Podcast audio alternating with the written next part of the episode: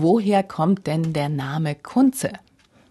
Früher hießen ziemlich viele Leute Konrad mit dem Vornamen und wenn man die ein bisschen zärtlich aussprechen wollte, hat man ein Z hinten dran gehängt. Das machen wir heute noch. Friedrich wird zum Fritz, Heinrich wird zum Heinz und so ist Konrad zum Kunz geworden, aber nur in Süddeutschland.